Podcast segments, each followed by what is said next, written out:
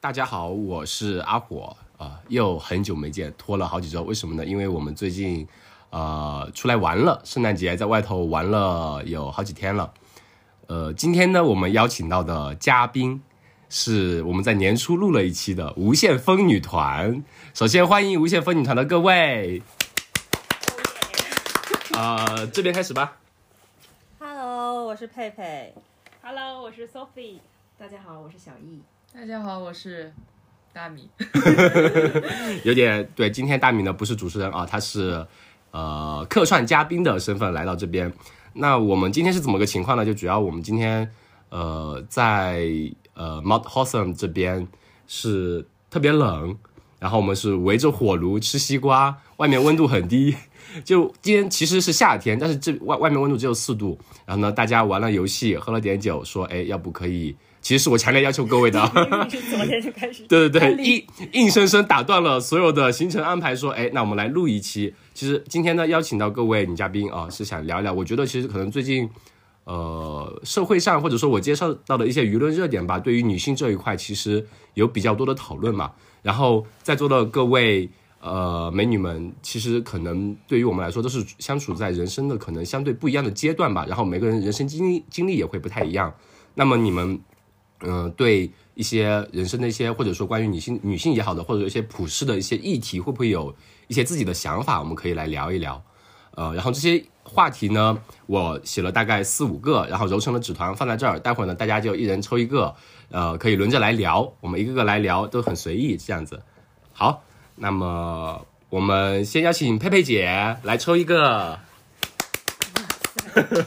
抽一个聊一个，抽一个抽一个聊一个吧。好紧张。你要不要先说一下都有哪些议题啊？有一个第一个议题呢是，呃，先看看佩佩姐抽了啥吧。等会儿啊这纸打不开。大冒险，哎呀，第一个是大冒险，大冒险，呃哎，，真心话和大冒险是两个还是同一个？真心话跟大冒险是两个，因为我这里面的议题，一个是，呃，呃，三十岁对你们的意义，或者三十岁前后的变化。因为前一段时间有个电视剧叫《三十而立》，第二个议题呢30而已是呃三十而已，呃，第二个议题呢是呃离家，因为我们其实都是在海外待了很多年，就离开了呃国内，都是在海外漂泊了，然后尤尤其是今年因为疫情，呃更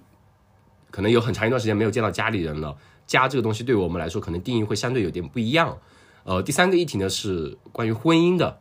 就是说每个人处于不同阶段，可能婚姻也会有不同的感受。呃，还有一个是真心话，那个我也没想好是啥。那至于大冒险呢？咱们咱们大冒险可以留到后面一些，大家把酒再喝的稍微多一点，好 好吧？好就，先放在这儿，我再抽一个，那抽到真心话咋办？再也放在那儿。好的，那再抽一个。看一下啊，哒哒哒哒。哎呦，对婚姻，好对婚姻，好，那呃，我可以引引导一下。对引导一下的。目前的情况呢，就是佩佩姐的另一半南哥被我们赶到楼上去了，所以佩佩姐可以畅所欲言，然后南哥要一旦有所动作，我们就把他摁在地上。好，那你先来讲婚姻就，呃，可以简单的讲讲婚姻这两个字对你意味着什么吧。或者说，你可以简单给我们介绍一下你的婚姻有大概怎样一个经历，多少个阶段。就有多少年了？OK OK OK，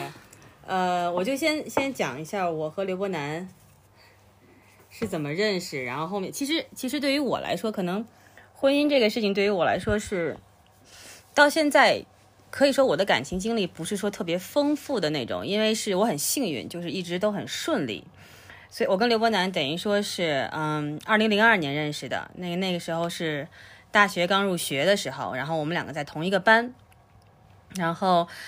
呃，二零零二年的九第一场雪，九月份入的学，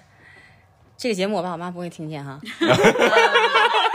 所以被发现了。基本上是二零零二年的十月份是中秋，嗯所以就是入学一个多月以后，我们俩基本上就算是在一起了。嗯，有个具体的日子吗？呃，中秋那一天，当时我也就是中秋那一天，我们全班有一个活动，然后大家一起去了避风塘，嗯然后聊天聊天聊天，然后大家来的来走的走，然后最后那天就是我和刘班两个人，就是有点像，就是聊了一夜，嗯，聊了一宿，然后到第二到第二天的时候，我们两个人嗓子都哑了。然后那个之后可以算是比较暧昧吧，或者慢慢慢慢的就是关系比较近，或者说同时一起上课呀，或者上自习呀。但真正说在一起，其实就是十二月那年的十二，就是圣诞夜那天，就平安夜那天。所以前两天我们也庆祝了我们呃在一起十八年的一个一个纪念日。哇，这个十八年是真的相当长。对，所以所以这就是在一起，然后大学的时候一直在一起，然后零六年毕业了以后，就像火说的，呃，大家就就开始找工作，然后我当时是选择了出国，嗯然后刘伯南是选择了在国内，然后他就在天津工作。然后我出国的时候，开始并没有想到读博士，开始就是想读硕士，然后两年以后回国。嗯，但是因为呃各方面的原因吧，家里的影响，或者说是对于这个慢慢读书了以后的这种感觉，然后当时我在决定要是不是要转成博士的时候，我们两个人聊了一次，因为呃基本上当时就是说，如果我要转博士的话，那如果我们还想继续在一起，那刘伯南就要放弃国内的东生活。嗯，因为转了博士以后，因为我我当时是在加拿大，所以读博一般是五年起，五、年到六年的样子，所以五年的异地，我觉得时间有点长。所以当时那个，因为我作为女孩，我可能是比较比较上进，或者说多多少少稍微有一点女权主义的那种，所以当时我不太愿意放弃。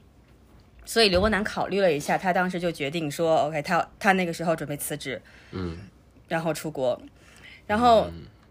这样这是零八年的事情，然后零八年就是奥运那一年我们结婚，啊，所以到今年结婚是十二周年，然后到零九年年初的时候，结婚之后半年，他到了加拿大，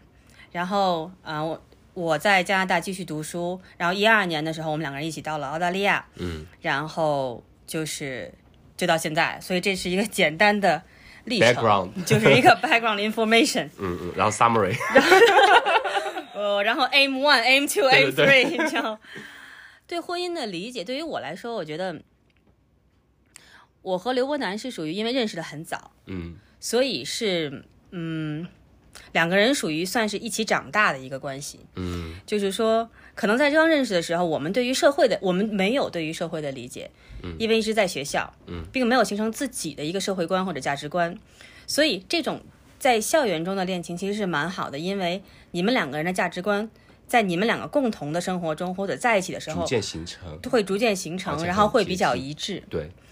然后，因为如果不一致，如果有很严重的矛盾的话，可能就不会在一起。对，那等到了大学毕业，这种慢慢入社会了以后，其实我是一个很一直来说没有什么社会经验的人，因为我从大学毕业没有工作，到了加拿大，然后加拿大完了以后毕业到这边来工作，一直是在大学，所以我基本上不是一个在社会上有过历练的人。没有经过社会的毒打，对，没有，真的没有，没有，没有暴击过。所以这方面对于南哥是有一定的经验的。所以对于我来说，就是在越往后，从他呃到加拿大以后，一直到现在，可能在事业上或者在工作上，可能我周围的朋友、我家人都会觉得我一直在往前冲，或者一直怎么怎么样。但是我自己心里或者我家人心里都很明白，在我在我在生活上是非常非常非常依赖刘伯南的。嗯嗯。就是在这方面，就是我到后面就是我放弃治疗了，我我我我不要去承担任何生活上的责任了，嗯嗯我就是完完全全的把生活这一块儿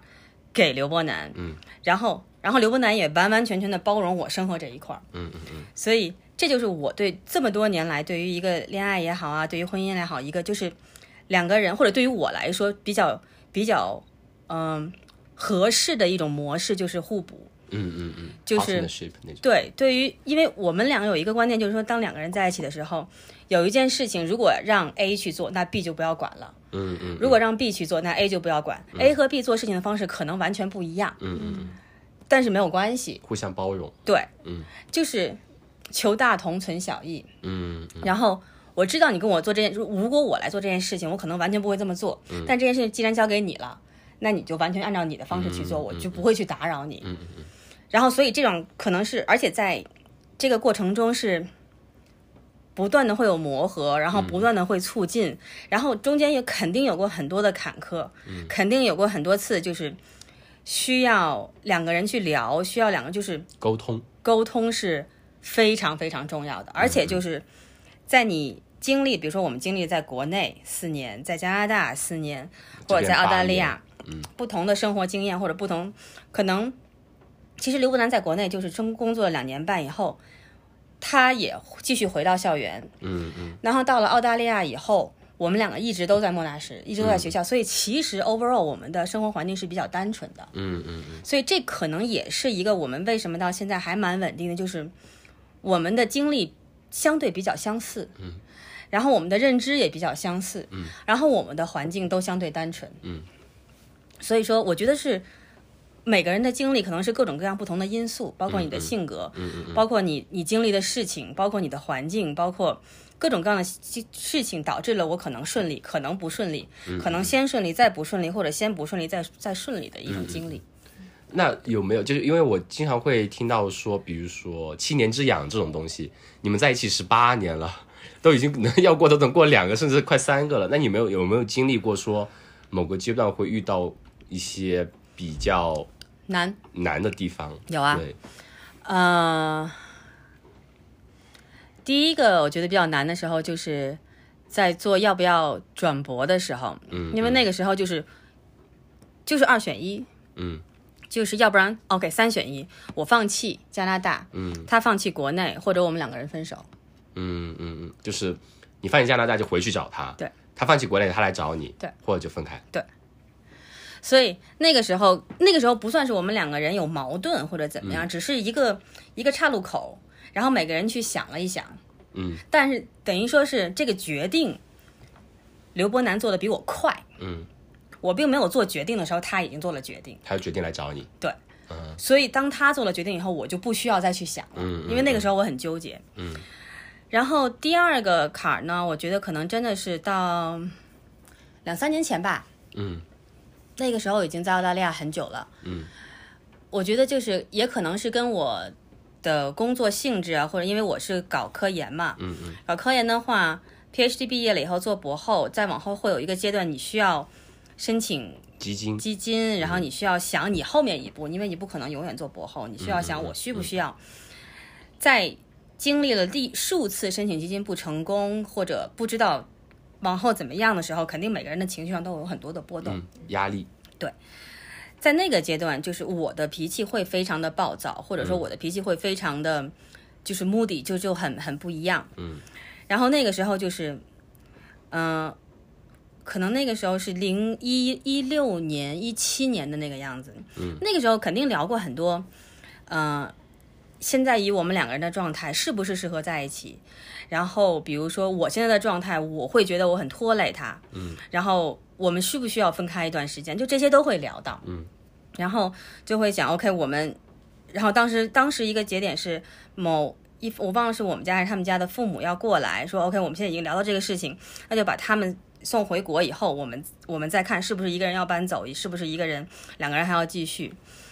但是那个时候，嗯，刘伯南嗯嗯，继续刘，伯南相对来说很，他很坚定的一点就是，就是无论我在这边怎么在上面飘着，怎么闹，怎么怎么歇斯底里，怎么不知道，他就是很稳的在那里面，就是就是承受着我我我的各种各样的情绪。嗯，说我要分开那就分开，我要跟他聊我就跟他聊，我要怎么怎么样就怎么怎么样，他就是一个很稳的那个。他没有，比如说你要分开，他有没有？我要分开，他就说 OK，我我们聊一下，现在不是这个时候，嗯嗯，我们把现在的这个事情做掉。嗯，做掉完了以后，然后他可能会有一定的 strategy，就是可能这段时间父母在的时候分散了我的注意力，嗯嗯，或者是怎么怎么样，然后之后就是要坐下来聊，嗯嗯，就是两个人很将心比心的两个人坐下来聊，嗯嗯嗯。然后聊一切，聊所有，说 OK，我们就要聊我们是不是适合还在一起，嗯嗯。所以肯定会有这种阶段。然后还有就是真的是沟通，比如说我们是不是要什么事情都是两个人一起做，嗯，还是说这样是很没有效率的一件事情，怎样怎样怎样怎样，所以就是所有的话都摊开来说，所有的话都，嗯嗯然后这个东西时，我现在真的是觉得时间对于很多事情都是有一个有一个很大的影响力。对，就是说你会，他会往一个方向影响，可能好，可能不好。嗯。但对于我跟刘波南来说，可能就是因为有这么这么多年，然后形成了一个我们之间的沟通方式。嗯嗯。还有一个就是他对我的了解，能够他知道我在什么时候会发脾气，我说的哪些话是认真，哪些话是不认真。嗯嗯他需不需要做反应？他需要哪些话？他需要认真的做反应。嗯。然后他可以承受我说一些乱七八糟的话。嗯。然后我对包容这一些。对，然后我对他的理，我对他的了解能够到 OK，有些点我不会碰。嗯嗯。我不会故意去碰，我也不会怎么怎么样。当他说到一些让我觉得或者怎很不合，对，就说 OK，这就是这就是他，嗯嗯然后我就会撤，嗯，就是两个人都要能够撤，嗯，就知道对方的底线会在哪里对，都要能够撤下来，嗯嗯嗯嗯才会比较稳。就不是说两个人都是一直往前冲，就是你进我退，我退你进的这种感觉。嗯嗯嗯，对。那呃，比如说以你现在的经验来看，那呃，我可不可以理解为就是你们相对于其实是已经摸索成了，或者说你们养成了一个你们相互处理的一个习惯？婚姻对你们来说的话，呃，或者说怎么说呢？会对于之后的几呃几十年，你会觉得这种状态会持续的一直很稳下去？嗯，今后的几十年不知道，因为你不知道环境或者各方面会不会有变化。嗯嗯嗯但是我觉得就是说，嗯、至少前面的这十几年给我的感觉就是，我们两个人的生活方式现在是契合到了一定的程度。嗯嗯嗯就说未未来可能会经历很多事情，嗯嗯然后这种事情是我们是有一种属于我们两个人的沟通方式。嗯嗯嗯那么至于这种沟通方式下来以后，事情会是怎么样啊？谁也不知道，有可能有很多。不可不可不可影响的，就是不可不可不可阻止的一些力量或者怎么，但是现在的沟通方式对于我来说，或者对于我们两个来说是很有效的。嗯，所以就是这种沟通可能只对于我们两个人有效，嗯，可能对于别人是没有用的，因为这和性格有关，和我们两个能在哪些点上妥协，不能在哪些点上妥协有关，和我们两个人的底线有关。所以经过了这十多年，我觉得我们两个人互相摸索出来了一种方式，是是是 work for us 对。适用于你们两个的。对，嗯那呃，你有有没有比如说，呃，对于我们两个刚刚结婚、刚刚领证不久的人，有一些意见、建议、建设性的意见？就我们，我觉得我们两个来说的话，呃，可能还是处于相对比较初级的阶段。然后，呃，呃，这么说吧，我就有时候经常会，我们会考虑到怎么办啊？我们会不会就是不爱你了，只是变成了亲情什么的？你说会有这样一种趋势吗？嗯或者说对你和南哥来说，哪一种成分会这样更多一点呢？因为其实我觉得，按照我的理解啊，我看到其实你们，呃，还是会有很多，比如像情侣之间很秀恩爱的或者很甜蜜的瞬间，就那些举动，其实我觉得还是有感觉到很甜的。十八年，你说会不会还是说都能保持这种呃甜蜜的感觉？我觉得可能就是在朋友面前啊，或嗯者是就大家眼里，就是我们是我们两个人互动的一种方式，嗯嗯。就是并不是说每一对 couple 都需要这样，嗯。嗯，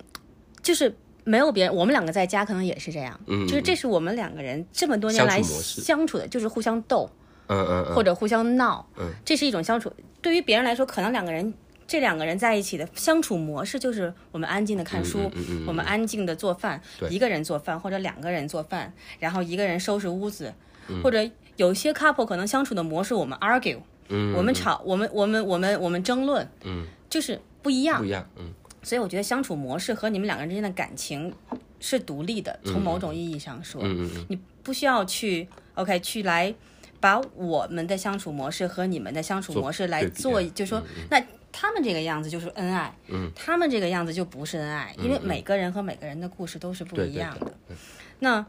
它的成分呢？你觉得会？其实我就觉得，嗯，或者说就是可能没有那么明明确的去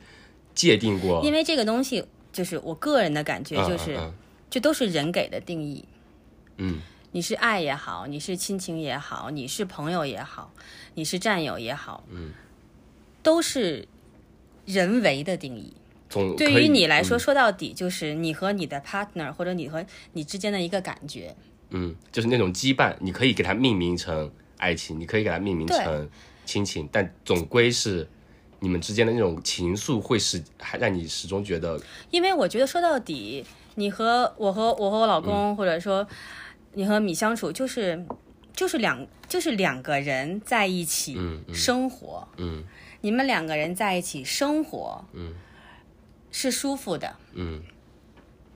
就够了。嗯，就是你不需要说 OK，我我我我每天都要想我我是不是很爱你，我我现在变成亲情了，然后我现在怎么样怎么怎么怎么样，因为没有必要。嗯。或者可能是这么多年以后，就是你会知道经历的事情很多了，来来回回，就好像我们吵架的，我跟刘波南吵架的时候会吵得很凶，嗯。但是我会知道，就是有些事情是只只有他一个人可以 handle 我的，对对。只有他一个人见过我那个样子，只有他一个人知道我最怎么样，就是不能够拿出来说的说的故事，嗯嗯嗯所以说，那我不会去想，OK，我我在跟你吵架的时候，我就不爱你了，嗯。或者你你在看到我很很不好的一面的时候，你是不是就会不爱我了？嗯嗯嗯因为就是说白了，是我在过我的是人生，你在过你的人生，嗯然后咱们两个人生有一段时间是在一起的，我们是不是舒服？嗯嗯嗯就是这样。嗯，所以我觉得就是也没有什么有建设，就是说的一句话，就是有什么感觉就说出来。嗯，沟通很重要。对，就是无论你的沟通方式是闹也好、吵也好、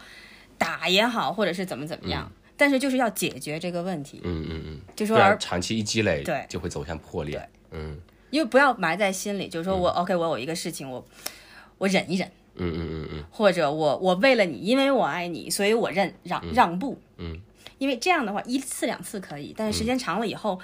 你会觉得我凭什么，或者我会觉得我凭什么？嗯。那我做了很多委屈的事情，是因为我爱你，嗯，但是我一直这样下去的话，我会很难受，感觉因为你有付出不你有一辈子的事情嗯，要走，嗯嗯嗯，对，就是 OK，我忍一次可以，但是如果一次两次我不舒服了，还是要两个人坐下来聊，嗯嗯。就是这样。好那其实现现在才呃，其实我们跟南呃跟佩佩姐跟南哥认识很多年了，才其实在第一次听你讲述你跟南哥的故事，还有一些历程吧。嗯嗯，对，我小李说再说吧嗯嗯，刚才就是听了佩佩讲的，我觉得，嗯，我跟就是博南看到博南跟佩佩，然后我也想到了我的我的感情，就是大家可能也都知道，我跟大斌也是很多年，我们是高中的同学。嗯嗯，我们在一起分开的时候大概有十六年的时间。嗯嗯，结婚的时候应该是在嗯一三年，然后我们是嗯一八年谈到想分开这件事情。嗯，我很同意一个观点，就是两个人在一起的时候，其实怎么说呢？你是你走你的人生，我走我的人生，只不过我们很嗯很美好的在某一个时间遇到了遇到在一起。就比如说，你是一条河流，我是一条河流，只不过在这个时间点，在这个，在这个地方，我们两个人遇到了一起，交汇了，然后有一段美妙的旅程。但是这段旅程能够维持多长时间是不一定的。嗯嗯，所以说我觉得，嗯，其实分开这段时间，我也想了很多，也看了很多，比如说，嗯，呃，其实我觉得两个人男女在所有的，我觉得在所有的亲密关系当中，男女的亲密关系实际上是最复杂的。嗯，它是最，比如说，嗯，怎么理解呢？你比如说父母的情感，你是有血缘，姐妹兄弟，这都是有血缘的。嗯，之前我也跟佩佩有讲到这个事情，就是说，嗯，男女的情感实际上是没有办法跟朋友的情感怎么怎么讲呢？虽然说你看上去很甜蜜，是很亲近的一种关系，但是它也是最脆弱的一种关系。嗯嗯在呃如果你在五年前问我这个问题的话，我都不会这样回答。因为我觉得男女之间的感情应该是超越了友情，甚至在某一个阶段超越了父母。在你热恋的时候，如果你问当事人，你觉得你在这个世界上最爱谁？你肯定想说的是我最爱的是我另外一半。嗯，但实际上你返回头来想一想的话，我是其实我是去年才意识到，嗯，男女之间的感情是非常脆弱的。但其实就是看你的个人经历吧。我觉得每一个人的经历会告诉你不同的故事。嗯，然后所以说，我觉得，嗯，嗯，有一个词，我觉得就是，嗯，英语里面一个词就是 grow apart。我觉得这个词形容的非常非常贴切，实际上就是像一两条河流汇集在一起了，然后，嗯。大家由于环境的问题，或者是本身一些根深蒂固的问题，没有办法走在一起。那我们好，那我们就分开嘛。因为，因为我想过我自己的人生，我不想委屈我自己。我觉得，嗯，特别是女孩子应该对自己好一些。我有我有我想要追求的生活。嗯嗯，分开的时候，其实，嗯，我并没有想很多。就是说，嗯，比如说，有些女孩子可能会讲，哎呀，你以后，比如说父母啊，你身边人可能都会问你这个问题，就说，哎呀，你看看你现在，嗯，你再也找不到了怎么办啊，或者是怎么样？其实我并没有想很多，因为我觉得对于我自己来说，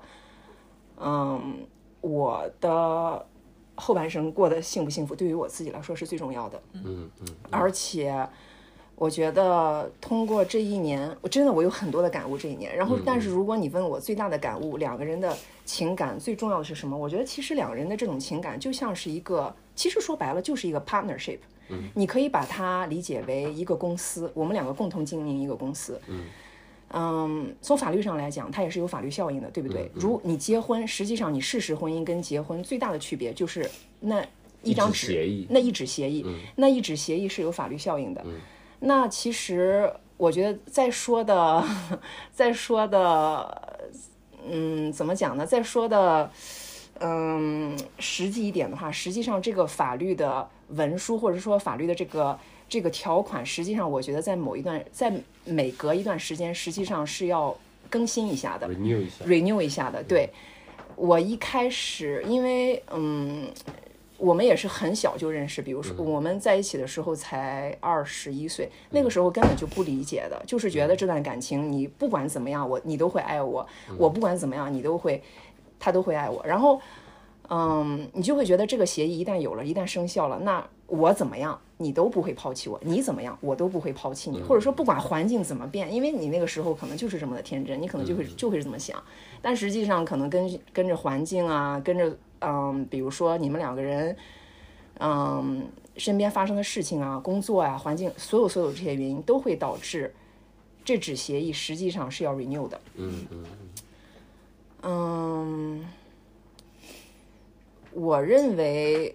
嗯，最理想的一种情感状态应该是互补和谐的。嗯嗯，并不是说一方。在所有的方面都要比另外一方强，有一方可以在某些方面比另外一方强，另外一方面在其他方面也可以盖过对方，但是两个人都是朝着一个目标，然后我们两个人有共同的目标，想生活在一起，我觉得这个是最关键的。嗯嗯嗯。至于怎么经营，几年以后，比如说我们通，比如说。生活发生了一些改变，比如说很大的、巨大的改变，比如说有小孩儿，嗯嗯嗯，这些在生活当中发生改变的时候，可能两个人就要做出一些改动，比如说某一方就要牺牲一些东西，嗯嗯嗯，嗯，就是都要为共同一个目标对，都要都要都要退对，我我认为是这样的。其实其实说句，其实 怎么讲呢？因为嗯。我跟大斌一开始的时候，我们真的这么认为，就说我们两个人结不结婚真的是无所谓的。嗯，一开始我真的是这么认为，但是结了婚之后，我最大的感触就是当天晚上我有跟他讲，我说虽然我在想结不结婚无所谓，但是结婚那天晚上，我我们两个共同的感受就是离着对方的距离都近了。嗯嗯，不知道是心理的原因还是什么其他的原因，然后嗯，身边很多朋友都会讲，哎呀，你们两个人怎么讲呢？就是说，嗯。很和谐，看上去很和谐。嗯嗯，但是，嗯，但是这算是人生的一部分经历吧。我并没有觉得这是不好的，也没有觉得这是好的，或我只是认为这是这就是一段人生的经历，然后只不过是人生走的一段旅程而已。嗯嗯嗯嗯。嗯，那呃。呃，大米来讲一讲。嗯 Sophie 再缓一缓。我是觉得，就是越到这几年，我越发现其实人都是流动的，包括你的婚姻观。其实我很早期的时候，可能二十刚出头的时候，我就是你们口中说的那种反面。刚才小鱼说反啊、也不算反面吧，就是那种我一开始的啊找结婚对象的嗯标准就是比我强，带我前行。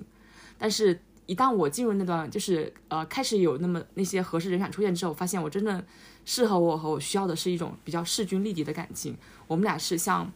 呃携手前行那种感觉，而不是说我要找一个像一个 leader 一样的人带我去走。其实这样子他会很累，然后我我我也会有种因为自自尊心比较强，会有种拖累他人的感觉。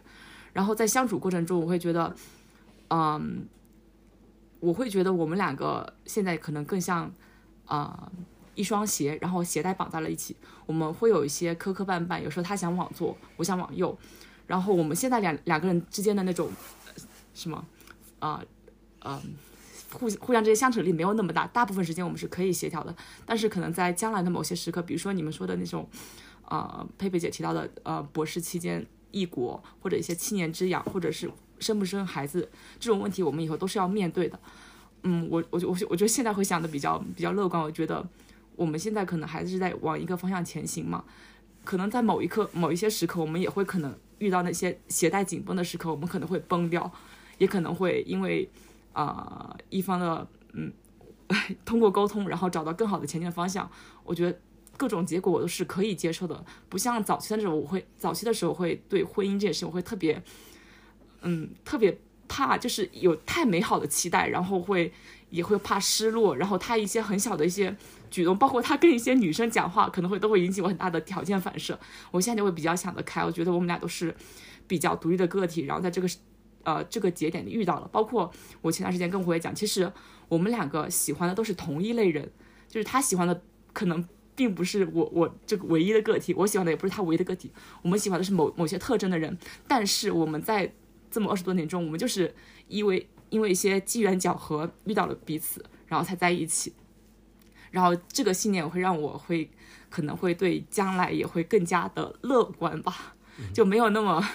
那么一心觉得我们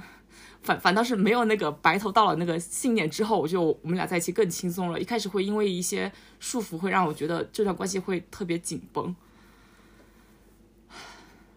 嗯好，呃，那估。总的来说，就是其实我们酒喝的还不够多，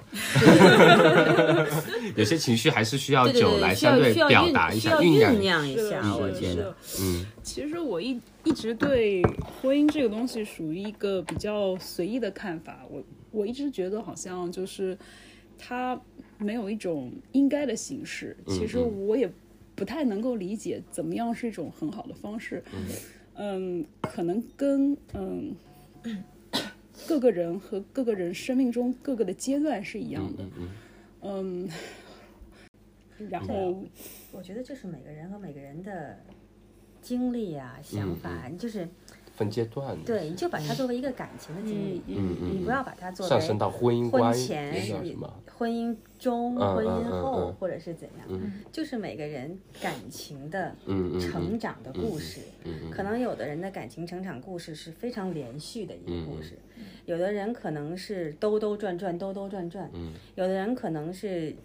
连续剧，然后最后有了分支或者是怎么样。嗯嗯嗯，所以我觉得也就没有必要说，OK，这个我对会，我觉得就是我很难说有一个固定的形式应该是怎么样的，真的。然后就是其实就很奇怪，我我也说不好，嗯嗯究竟哪款更适合自己还是怎么样。且就是你真正分开了之后，你就会发现好像割舍不了这个人，嗯嗯嗯你说不清楚你是割舍不了一个亲人，还是割舍不了一个恋人，还是什么别的，你就是割舍不了这个人。熟悉的你就觉得感觉。跟他相处的那种状态，可能是你还是你很喜欢、最最舒服的一个状态。可能也是这个人他他更加了解你，他知道你在想什么，然后你们有很多共同的过去，这样。因为对每一个人都是，就是我觉得每一个人真的都是一个三维的，嗯嗯。就是你你你要包容这个人的一切。嗯。有的时候这个人他吸引你的地方会很突出，嗯。有的时候这个人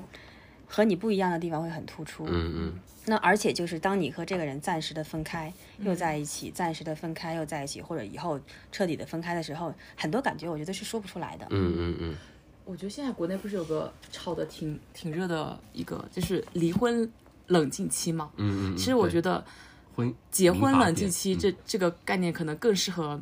现代爱情故事。就现在有一些有些比较单一的价值观去判断一个人经历，比如说刚才小月提到，别的家长会说你现在这个年纪了分开，你找不到更好的，或者别人会 judge 你说你跟这个人分开在一起，分开在一起，就是你不是连续剧的时候，别人总会有一些。很奇怪的观念去看你，去评价你。如果我就说，如果整个社会的普世观念就是说，结婚冷静期这个这个东西啊，或者说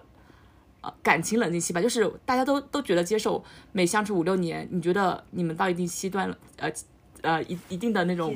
呃疲疲倦期了，大家都觉得哎，你们可以分开，各自去走走走走看，然后你们再重新走在一起。如果没有任何人去评价你这些观念，我觉得整个人会更轻松。如果有个这样的概念，我觉得可能很多关系会更加成熟。那我觉得很多时候就是还是被社会或者被周边或者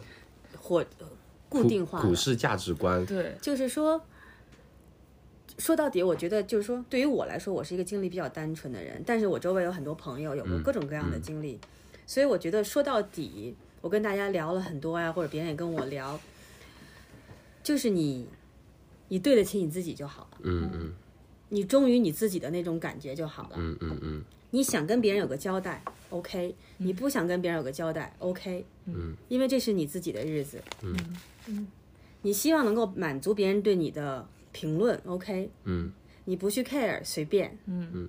我觉得在这部分里面说的你关不关注别人，我觉得更多的应该要你跟你的 partner 达成一定程度上的一致。对，就是你们内部如果怎样，我觉得外界怎么评价你都无所谓。对但这东西还有一点是什么？就是当你和你的 partner 很和谐的时候，嗯，你容易达成一致。嗯，但是当你有的时候有分歧，或者你们在有矛盾，你在考虑未来的时候，你要需要知道你自己。你需要知道你自己的价值观在哪里，你需要知道你自己的路，你需要知道你和这个人在一起的时候是更加 suffer，嗯，还是我自己一个人可能会面对另外一种不同的 suffer，嗯，那我就要平衡，嗯嗯嗯，就是一个选择。就是我觉得也用一个词就是攘外必先安内，就是你们看好知识盲区，就是你们两个人，如果就是首先我们要说的，刚刚说的有两部分嘛，一部分就是说你们两个人对于自己，嗯，我们不说婚姻，就说这段关系以后的发展方向，你要去考虑说，要是不是要调整这种方向，去满足外界对你们的需求评价。那在做这个决定之前，你们两个人首先要达成一定程度上的一致。你们对自己对各自的发展说，我想这么做，那你是不是支持我？或者说你想这么做，我是不是支持你？或者说我们两个的计划会不会有一个一大方向的一致？两个人像佩佩姐说了，和谐是你要做到对外界的一些反应做出一定的行为的话，两个人要达成和谐，首先是一个。呃，必要的。那你在这个之前，两个人之间的矛盾肯定必须要处理掉。我觉得沟通就很重要。其实我觉得有的时候到了一定阶段，或者你的感情到了一定阶段以后，你你你能够做到忠于自己是很不容易、很不容易的一件事情，嗯嗯是需要很大的勇气去忠于自己的。嗯我最后做做这个选择的标准，其实我就是问了我一个问自己一个问题，嗯，就是我在我在这段感情当中快乐呢，还是跳我把自出之外己解脱了之后更快乐、更轻松一些？嗯嗯然后我给我的答案是，我给我自己的答案是后者，嗯所以我就做了这个选择。嗯嗯我觉得这把秤实际上是衡量。其实，其实我觉得这个东西不光可以衡量感情，可以其实衡量很多我们在你面对选生活择的时候当中各种做选择选择的时候，嗯嗯对我觉得可以是一个方法。嗯嗯嗯嗯嗯。其实我之前就是有跟大米聊过，就我的一个房子理论，啊就是那个房子理论。其实最开始我们为什么会谈到这个呢？就是说，国内其实现在离婚率很低，包括我们那时候看新闻看到，经常就是说小三出轨，嗯，然后最开始我们是对这种行为就是很早以前对深恶痛绝，但是后面我们会想，就是为什么会出轨呢？然后是因为呃厌倦了现在生活吗？还是怎么样呢？然后我当时按照我自己的理解，我觉得婚姻也好，一段关系也好，对我的感觉就相当于是一座房子，就是你要想，就是我个人的想法是，我有了一座房子，你刚开始先搬到这个房子里面，然后你花了十多年的时间，或者甚至更长的时间，去布置你去布置这个房子，去经营这个房子，然后你的你就进进厨房，你闭着眼睛，你一伸手就能拿到你的柴米油盐，就让你很舒服。然后你像我们今天这个房子，它它很漂亮啊，它住的很舒服啊。但是我们刚来的时候，哎呀，杯子在哪儿？哎呀，没有油，哎，盐呢？就是你会觉得很不舒服。虽然这个房子很漂亮，但是你住，比如住个假期，我们今天住个三天四天会很舒服。那其实最舒服的就是你回到自己家，就金窝银窝不如自己的狗。回来之后，所有的东西都是你最舒服的状态，然后这会会是一段婚姻。然后对于我个人的理解的话，很多人就说他会去找小三也好，什么也好，我觉得是，呃，按照我的理解啊，可能包括一些人的呃一部分人的想法，就是我在这段婚姻里面，可能这个房子住了，我就想换一个新房子试试。那哇，你看那个房子多漂亮啊！那里面哇，它那个 heat 很暖很舒服，还有个壁炉。我在那边围着火炉吃西瓜，我不香吗？我这个房子里面就二十多年了，都开始漏水了。但是你一旦进去之后，你发你会发现，你要重新花大量的时间精力，让把那个房子布置成舒服，让你感到舒服的一个状态。我会觉得那样子会让我觉得非常的累，然后重新你你又花一段时间把那个房子布置成跟你原来的房子类似的东西，让你感到舒服的东西，我就觉得会没 没必要。而且呃，其实以前我跟大米的感觉，我我还是其实到现在呃为止也一样，我是没有想过说再去呃退出来去经营另外一段感情，呃，甚至说到哪一天会疲惫，因为我想不到我说再跟另外一个人从零到组建家庭那个旅程那个过程太长久了，我不会再有那样的精力和时间也好，精力也好，感情也好去投入那么多去经营那么多，但是。我觉得这几年下来的话，其实更多的就是在一段关系当中，首先你是一个个体，是一个独立的个体。我要在尊重你的情况下，如果说这个婚姻带给你的是更多的是束缚、枷锁、枷锁是不开心，那我把你绑在这里，其实对一段婚姻也是，就这个房子住的并不开心的。那你你想要换一个房子，你觉得你乐意去接受这样一个房子，那你可以去。那我宁愿一个人守着这个房子，我在这里待着也没关系。嗯我就觉得我我有个很明显变化过程是，拿房子理论说，我是一开始我无法接受我的另一半会对其他好其他的房子感到好奇。嗯，现在 就是我那时候真的是很很很很有控制欲，我现在会觉得很正常，就是包括我自己一样，比如说看来到这边有有壁炉，然后又又有阁楼的房子，我觉得哎好神奇，就是很有新鲜感嘛。但是我会觉得，就是我可以接受这种行为，但是我希望的处理方式是，我们可以把这种喜欢的东西带回到自己关系中，而不是说我要去换一个家重新开始。嗯，所以说我们会，我们可以把自己的，我们可以在自己的家里建壁炉，我们可以再建个阁楼，但是我不会去选择重新开始一段关系。嗯。我觉得对这个东西，仁者见仁，智者见智吧。嗯嗯嗯。就是每个人的价值观或者态度或者方式可能都不一样。嗯嗯。而且我觉得这真的是可能是人人类可以有的最复杂的一种关系，嗯是很多因素混杂在一起，嗯包括一些动物性的那种吸引力，嗯，包括一些经济关系，嗯。还有一些家庭之间的联系，不单单是小家大家，嗯还还有社会的一个大环境。嗯就比如嗯在澳洲，大家可能对这个更复杂的这个呃关系类型的接受度更高一点儿。嗯嗯但是换一种文化环境，嗯不一样。对嗯大家可以选择的这种类型可能更会更少一点。嗯嗯嗯嗯，所以真的每个人的感情经历都是一个一个综合的。每个人都是自己故事的主角。嗯，好，啊，没什么。呃，那我们就 move on 到下一个话题。呃，那 Sophie 来抽一个吧。啊，好，那小易来小易先来抽一个吧。我先来哦，啊行可以可以。行，你们一人拿一个吧，小易你们一人拿一个就好了易先抽吧。，那我先看一下那个纸条来好，准备一下。酝酿一下。拿到厕所去看吧。真心话，真心话抽一个吧。好，那你就这个前后。OK，离家家的意义。嗯，哦，呃，那我们先从小易这个话题开始吧。这个我选择了离家家的意义呢，就是我感觉也是因为今年，首先一个就是我们因为都在海外嘛，嗯，呃，给我的感觉虽然说也是在大学，可能我们大部分人都离家了，但是在海外的话，毕竟回家的路途会相对更遥远一点，然后尤其今年是碰上疫情，然后我们马上要临近年关了嘛，这这边圣诞节是这边的过年，然后马上要春节了，要在相当于呃国内的年了，那我们因为疫情不可以跟家人在一起。那我们漂泊在外，然后可能各自组建各自的家庭。那家的这个意义有没有对你有一定的影响？或者说，尤其今年疫情对你来说，呃，比如说像我们两个，我自己的想法可能就是两年多没有见到家里人了，十分想念。嗯。但是呃，然后我们最以后的计划可能还是说会回归，要回国，然后跟家人待在一起。可能跟我们的定义更多的是跟家人近的地方会在才能称之为家。或这样一个概念，包括这几年我们两个，因为因为都是一直是租房子，可能虽然是家，就说暂时的家，但可能没有那种很强烈的说归属感那种感觉，这样子，所以说就可以大家都聊一聊，呃，家对于你们的意义，呃，尤其或者说疫情有没有带来对你这种就对家的一些定义的一些改变，甚至对你以后呃跟父母啊或者跟家庭的关系要要是不是会发生一定的计划上的改变，这样子。可以都聊一聊。嗯，对于我自己来说的话，家的意义就是你生活在哪里，嗯，哪里让你最舒服，这个地方我就称之为家。嗯嗯，可能第二层意义的话，就是说，嗯，在这个地方，嗯，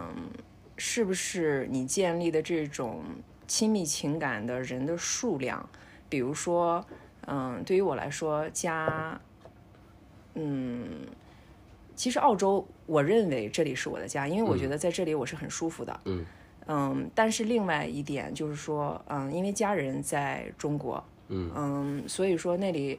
有爸妈，然后有我，嗯，上学的很亲密的朋友。嗯，我觉得那里每次想起来，我觉得那也是家。其实对于对于我来说，家的意义有点复杂，就是觉得宽泛，嗯，有点宽泛。嗯，今年来说的话，其实还是。嗯，怎么说呢？有点挑战，因为我从来没有自己一个人待过这么长时间，自己跟自己待过这么长时间。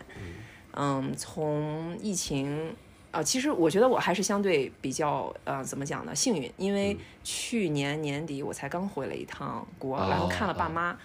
然后今年一月嗯底才回来的，所以说。那个时候才刚刚看过他们，并没有说是像你和你这样子离家已经，比如说两年了之类的。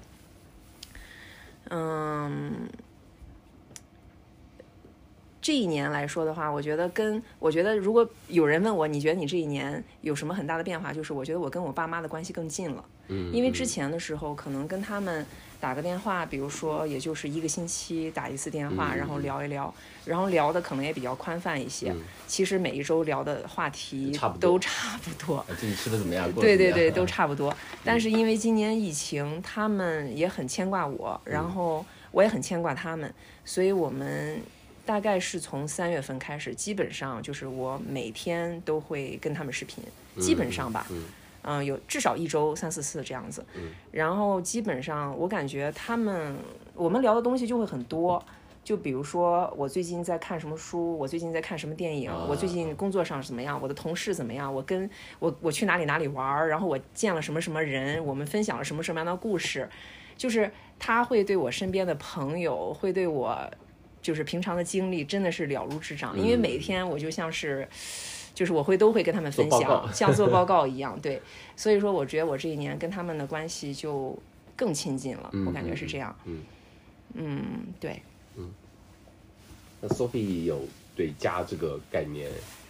有没有什么想法的吗？家的定义，比如这一年的一些变化呀什么的，嗯，或者说对你其实可能可能一直都是这样一个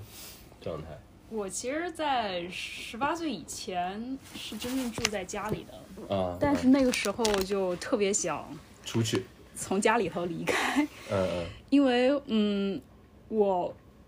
我母亲是一个比较嗯喜欢控制你生活方方面面的人，就希望把你的生活的方方面面都安排的好好的，就比如说你交哪些朋友，嗯。你哪顿饭吃什么，然后你穿什么，包括你梳的发型，方方面面他都喜欢安排。然后，所以我当时，我当时高考的时候，他就希望我留在南京，然后他是在南京医科大学教书的，然后他就特别希望我上他教书的那个学校，然后这样。我整个学习的情况，他就包括之后的工作，然后他都可以安排。嗯但是后来我就是填了一个离家特别远的学校，我家在南京，然后我填了一个广州的学校，嗯嗯然后基本上嗯一年回家最多两次，嗯，寒暑假，寒暑假。嗯。然后如果坐火车的话，试过一次三十多个小时，嗯嗯。或者就是坐飞机，机票也不便宜，就是这样。嗯。嗯，后来就是嗯，毕业之后就出国了，其实也是我的意思，就是他们其实是希望我回去，就是嗯，去家附近的医院工作这样。嗯嗯嗯。嗯，就是其实我我从十八岁之后就在一步一步的刻意刻刻意的去疏远一个原生家庭这样。嗯嗯嗯。嗯，一直到嗯国外嗯嗯。回去的其实更少了，基本上嗯三四年一次这样。然后最近一次回去是在呃一七年的时候，啊嗯，然后当时我长大的那个房子已经被卖掉了。哦，然后我家给搬到了一个新区，嗯，然后我当时看就是刚下飞机，然后他们开车带我回去的时候，找不到回家的一路上我其实我也不知道在哪儿，嗯嗯。我我只知道一个地址，我具体在哪儿也不知道，嗯嗯然后周围都是陌生的，嗯。然后我当时的感觉是，这真的是我的家吗？嗯 就跟我记忆中的一点都不一样。嗯包括这么多年以后，嗯，南京那些新开的地铁的路线，我一点都不熟悉。整个城市都我进去就感觉就是一个陌生的人。嗯嗯嗯。嗯，但是相对来说，我最初在堪培拉读书，嗯。然后后来我第一份工作也也找到堪培拉，然后在那儿生活了八年。嗯。堪培拉是一个特别小的城市，然后你基本上每个区都认识，嗯。然后嗯，你的同事、你的朋友，还有你经常一起一些爱好的圈子，大家也都互相认识。嗯嗯然后长期当时生活在那样的一个地方，我就感觉这是让我感觉最舒服、最安全的一个状态。嗯嗯嗯嗯，所以是感觉家的这个概念，嗯，其实是一个很相对的概念。嗯然后，嗯，真正让我觉得特别有挑战的是，父母年纪逐渐大了，嗯嗯嗯嗯嗯，然后我是独生女，嗯，所以嗯，面临的问题是，我不可能回国了。嗯嗯 然后他们是不是要移居到澳洲来？嗯呃长期的在这儿定居。嗯然后我经常想这个问题是，这是我作为子女应该尽的一个责任。嗯嗯，嗯，但是他们是不是能适应这边的这样的一个新的环境？嗯嗯，我那么多年 没有跟他们进行一个很亲密的相处，嗯是不是还能适应一个这样的关系？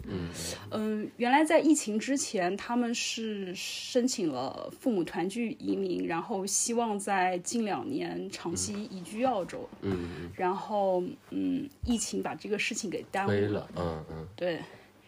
所以他们还是会与呃就会呃不抗拒说跟你移移居过来跟你一起相处长久的待在这边的，呃，我的母亲是非常希望在任何我居住的地方居住，只要离我可以更近一点。嗯嗯嗯嗯但是她每次来的话，会就是说，嗯，澳洲的这方面她不是非常适应，啊，那方面嗯不是很适应，嗯对对对，对各个方面都有一些评价。嗯嗯嗯，但是我觉得，嗯，是一个必须的逐渐适应的过程。嗯嗯嗯，对于我们都是，我觉得这样的一个问题是我们所有都要面对的，长期居住在海外的、中国人都要面临的一个问题。嗯嗯嗯。那佩佩姐呢？嗯，什么问题？家家 的意义，哦家的定义。对于我来说，我觉得我我和家人，包括我我和刘波南的家人，都是非常非常紧密或者亲密的一个关系，嗯，一直以来都是这样。因为可能从小长大，我是我和刘波南两个人就都是很乖的，嗯嗯。就是按部就班的上学，然后上大学，然后怎样怎样，然后，嗯、就包括我从十八岁离开家，嗯，到现在基本上和家人都是每天都要通电话，呃呃呃，就是也也不说是要汇报什么吗？对，我觉得一开始可能是，嗯，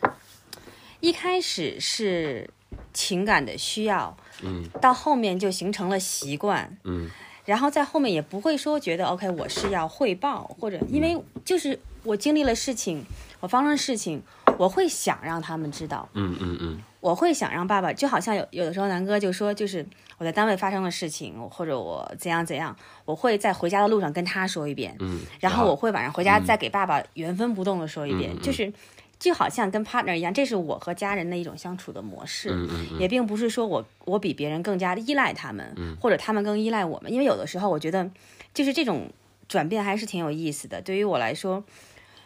大学的时候或者研究生的时候是我对父母的需要，然后。现在慢慢慢慢变成了给我的感觉是父母对我的需要。嗯嗯，没问题。OK，就是因为我觉得能够感觉得到，就是爸爸需要跟我有一个感情上的沟通，哪怕不说话，嗯，就是接通了那个电话，你觉得够了？说了一两句，然后就停了，然后他就说你在干嘛？哦，我我我我就在看东西，或者我就在怎么怎么样。哦、嗯 o k 或者我每天的习惯就是我每天遛狗的时候，我就会给爸爸打个电话，或者是怎，就是唠唠嗑。对，那对于我来说，就是这个家的概念是，比如说对于 Sophie 来说是不太不太确定，或者说比较模糊。对于我来说，是家的概念有，就是还是还是那，我觉得这么多年来，我把很多概念都模糊化了，就是这也是一个人为给的概念，嗯就是从小到大是和我有血缘关系的父母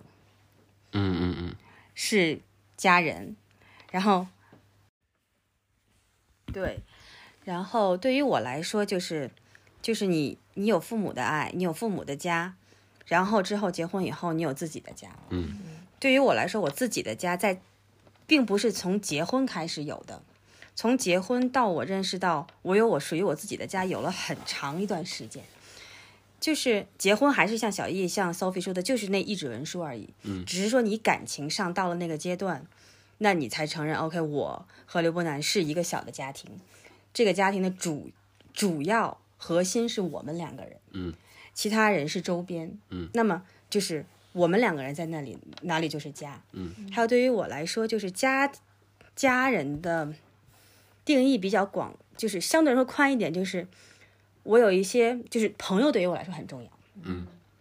在我周围的一些核心的朋友对于我来说就是家人，嗯，没有任何的区别。嗯所以说，当我在澳洲或者在墨尔本有了一些核心的朋友的时候，是这个城市或者这个地方让我变成了有安全感的地方。嗯那这个地方就是我的家。嗯那么就像 Sophie 说的，就是每一个在国外。就是生活的时间越来越长，然后慢慢慢慢把自己的，嗯、工作、生活、家庭定在国外的人，就都要面对一个在国内的人不需要面对的东西，就是我如何照顾父母，嗯父母。然后，那我和南哥肯定是这样，嗯，因为我和南哥也都是就是独生子女啊，父母年纪也慢慢大了，就好像前段时间 lockdown，然后大家都是五公里啊，怎样怎样，就更别说回国。但是，那刘伯南的父亲就是心脏需要做手术，嗯嗯。那么就是在十一的，他之前就是已经就是要回国，然后爸爸当时就是心脏这个瓣膜需要换瓣膜，换人工瓣膜，当时他就有一段时间比较着急，是因为那在家就是他妈妈一个人在照顾他爸爸，嗯嗯那就要在医院守夜，嗯嗯，然后又遇到疫情，又又导致，比如说我只能一个人去，然后又要住一夜，然后要各种各样的康复，然后要忙里忙外。那那这个时候，心里还是会很复杂的有。点无力感。但是这个东西没有办法，嗯，嗯就是说你要认清，OK，我我的现实是什么样子的。嗯嗯嗯，那么在现实我可以控制的范围内，做到最好。我可以做到什么样子？那比如说我们两个人最现在唯一我们能够做到的就是，比如说去寻求朋友的帮助，去寻求家人的帮助，去寻求表哥表姐、堂兄堂弟。周围一层人的帮助，嗯嗯然后比如说对于我来说，我就会考虑，虽然说我的核心会定在澳洲，那我有没有可能以以后慢慢的把工作两边兼顾一下？嗯嗯比如说在国内和在这边，嗯，那我两边的时间会长一些。嗯嗯，就说我父母来说，我觉得他们是想过来，但是很现实的，我觉得就是他们不一定能够适应这边的生活。嗯嗯他们在国内有自己的圈子，那对于我来说，我就需要找别的途径。嗯。因为我要解决这个问题，嗯，我就需要找别的途径去和国内我能够联系上的地方，或者我能够控制的地方，我来做这方面的努力。嗯，至于成和不成，那是后面的事情。至少现在是一个这样的规划。嗯，所以这个家对于我来说，我觉得就是有好几个层面。嗯，对于我来说，我和刘伯南在的墨尔本是我们的家。嗯，但是照顾父母大是家的是一定是一定要做的。怎么做我可能还不知道，嗯嗯但这个事情是要做的。嗯然后就是我周围的朋友嗯是我的家人，嗯这是我一个很清晰、很明确的定义。嗯嗯嗯嗯。那你呢？我应该是跟你们情况都特别不一样，你们都是独生子女嘛，我我是有个姐姐，然后我一直觉得，反正我我我可能说过挺多遍，我就是从小就跟客人一样在家里存在，因为我是小时候在奶奶家长大的嘛，然后我姐有一有一长段时间都都是以啊、独生子女的身份长大的，然后她就比较嗯比较有控制欲的一个女生，然后嗯反反正唉小时候脾气也不大好吧，然后我我也就那种怂怂的，回家就不敢吱声，然后他们说什么都是什么，我就觉得一直到到现在也是，其实我跟火的小家的对我对我的重要性其实是高于我的大家的，就是我跟火的交流的很多东西是我从来没有跟我父母说过的，我姐姐也不知道。然后我跟我姐的关系是高于我父母的，就是我可能跟我跟我姐姐是我每我每天我们每天会聊天，呃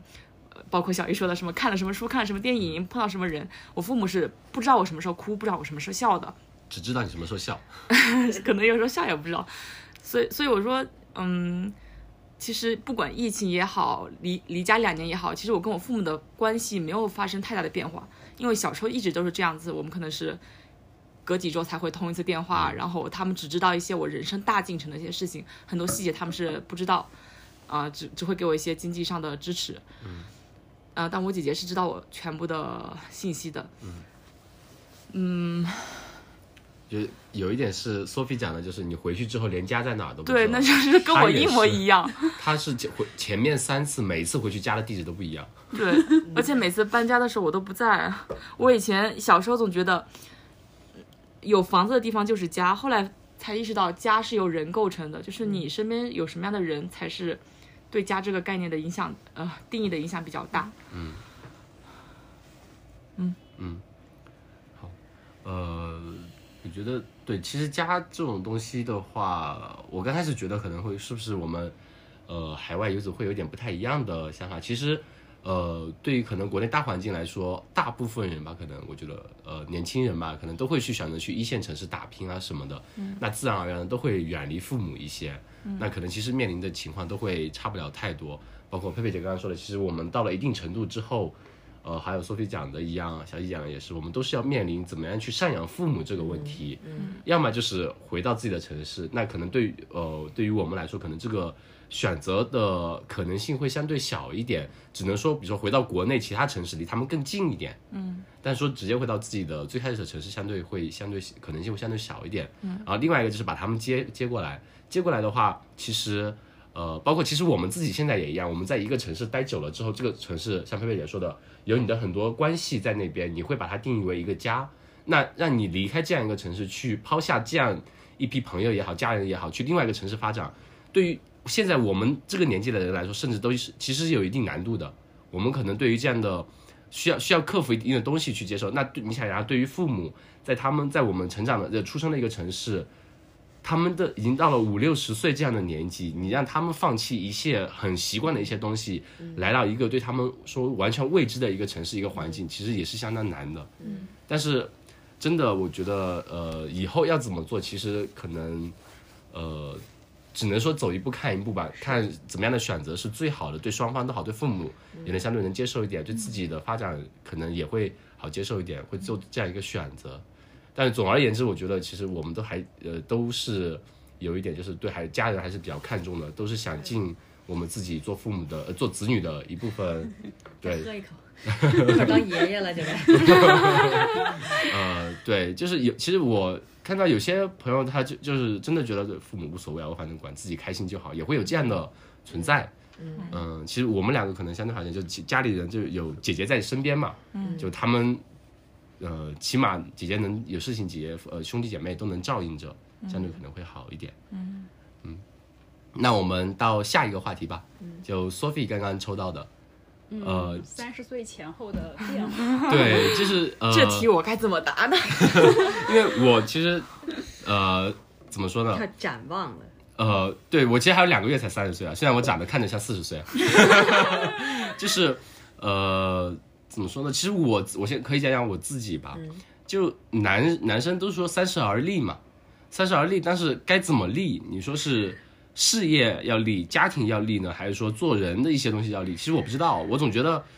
就好像都是大家说三十好像是一个坎似的，但是对于我来说，我觉得可能好像就还有两个月，我我也没觉得说是会有怎样一个坎。这个概念对于我来说，可能就是三十正负个三四年，正负个三五年，这样可能是这样一个阶段。因为可能比如我读书，我刚完成博士学位，然后刚刚刚开始工作，所以说三十对于我来说，可能就是我事业的一个刚刚开始吧。就事业刚立嘛，你也才刚进入社会，刚刚开始接受社会的毒打，我也不知道该怎么立，可能刚立起来就被一下子一一个巴掌拍倒了。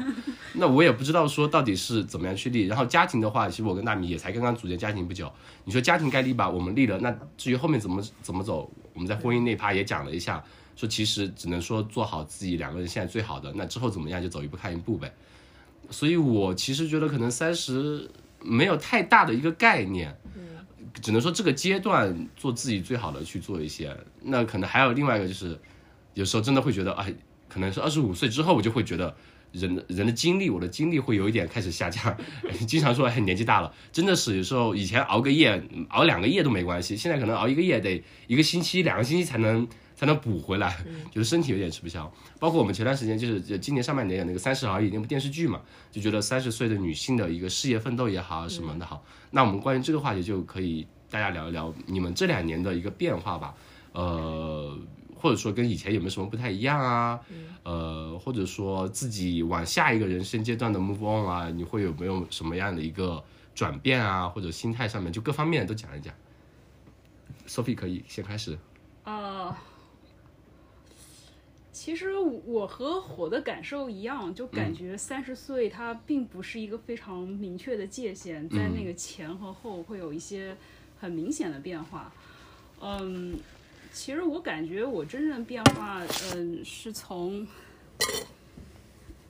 嗯，继续。是两个阶段，一个是从本科毕业出国开始，嗯，一个是从博士毕业开始工作。开始工作为止。嗯嗯嗯，我我当时其实找第一份工作的时候，我已经二十八了，嗯嗯，就是快要迈过三十的那个坎了。当时是有点焦虑的，因为二十八岁在很多人看来就是已经，如果本科毕业就开始工作的话，在国内已经快高管了。嗯嗯我还等于是零社会经验，嗯嗯当时心里是有点焦虑的。嗯嗯，后来就是嗯，找了一份政府卫生部的合同工吧，然后大概干了一年，转正了。但是在那个期间是一边写博士论文，啊，一边开始半职的工作。嗯嗯嗯，那个阶段感觉心里的压力是特别大的，嗯嗯嗯但是我觉得。其实它不是来源于一个年龄增长的变化，而是在你人生的一个转折点的一个适应的过程。嗯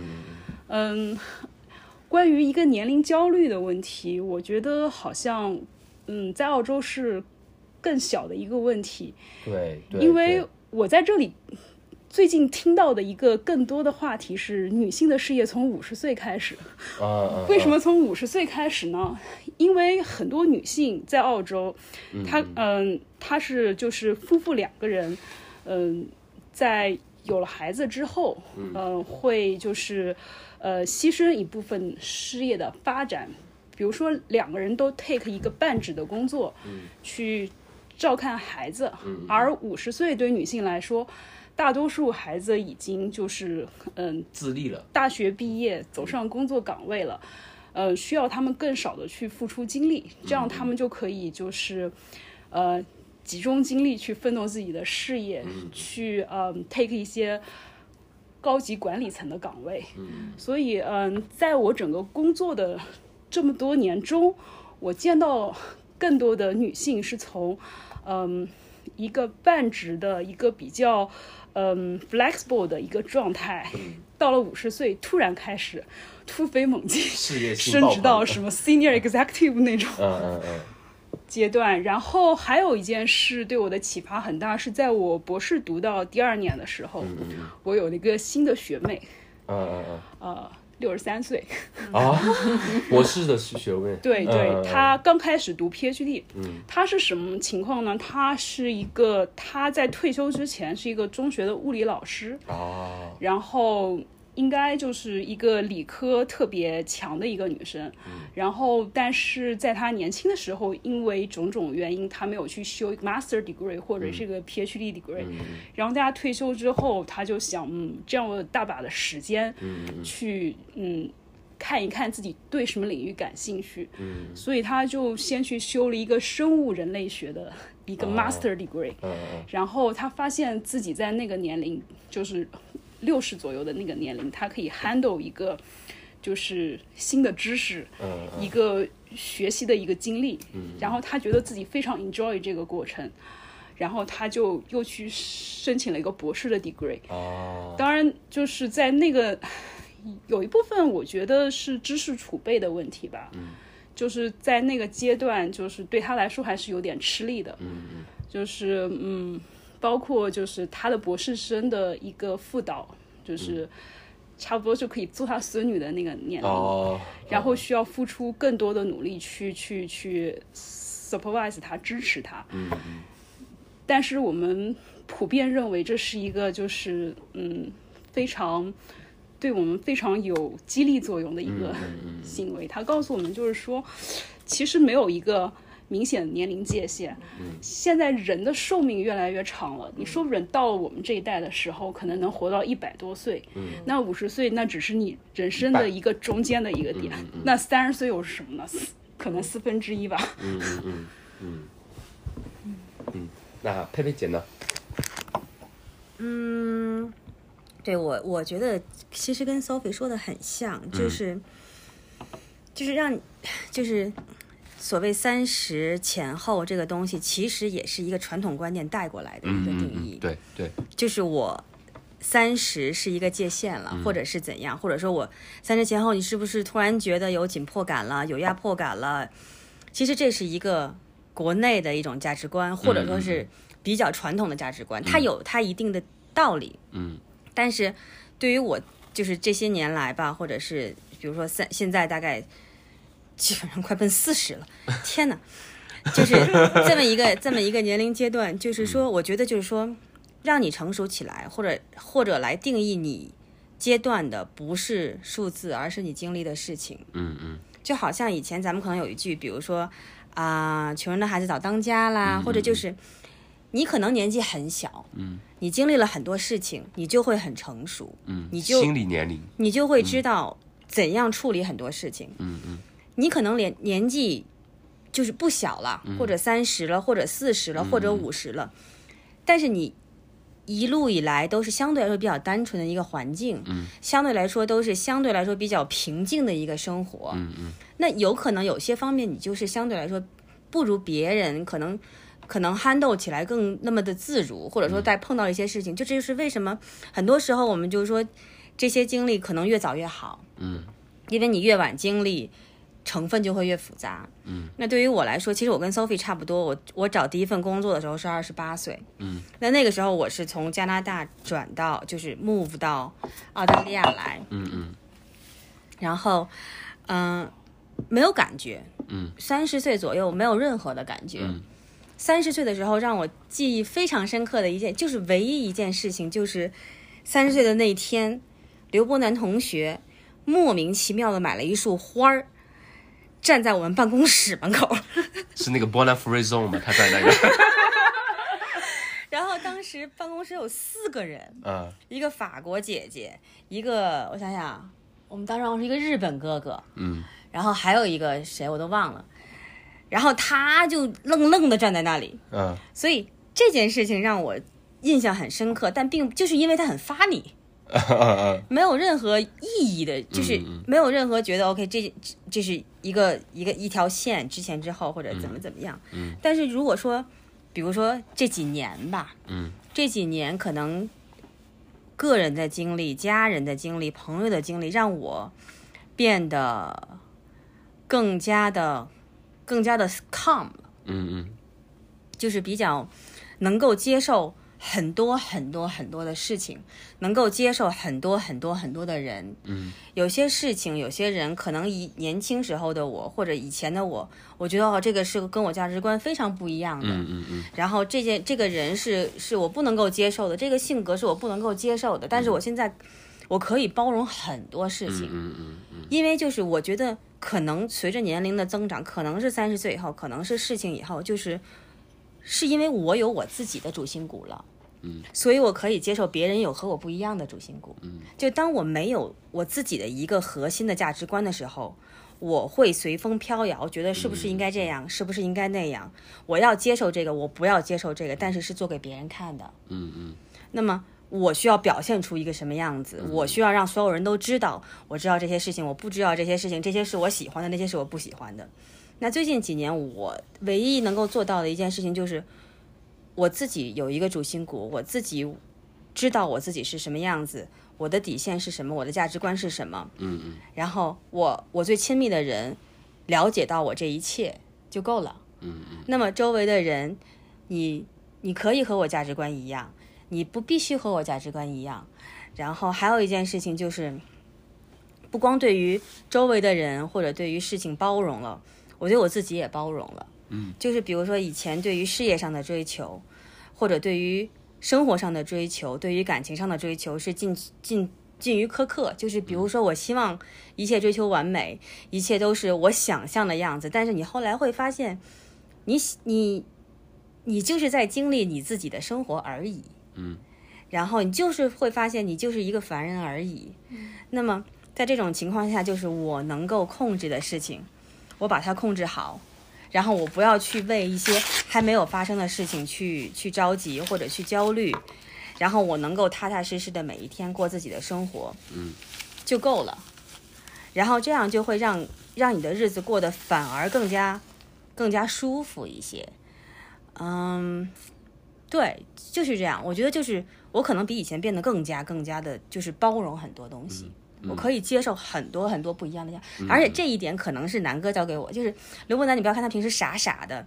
他其实是一个心很，就是他的心很大，嗯。就是他可以从各种人不同的角度来看问题，嗯所以这就是为什么他有很多事情他看在眼里，他也知道是怎么回事，或者说对于我来说就是，嗯，换位思考，或者说就是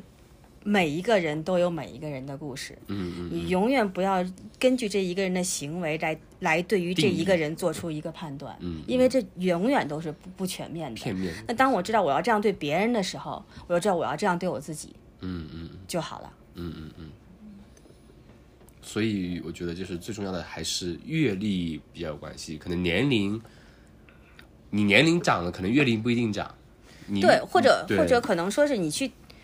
你去体验吧，或者你去经历，嗯因为有些东西、有些事情你是可以经历到，有些有些事情你是经历不到，你也没有办法去强对求。对，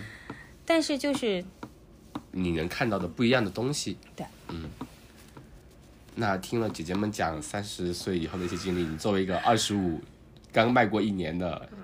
你有什么想法吗？我我觉得我一直是一个没什么年龄感的人，嗯就是我的朋友上到七零后，下到零零后，我都可以处得来。我觉得